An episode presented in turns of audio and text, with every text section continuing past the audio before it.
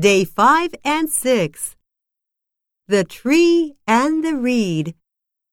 A tree once told a reed to dig its roots deeply into the ground. It also told the reed to raise its head boldly in the air. The reed said it was happy the way it was. One day a hurricane came and blew the tree over. Yet the reed was okay. It stood upright, bending to the force of the wind.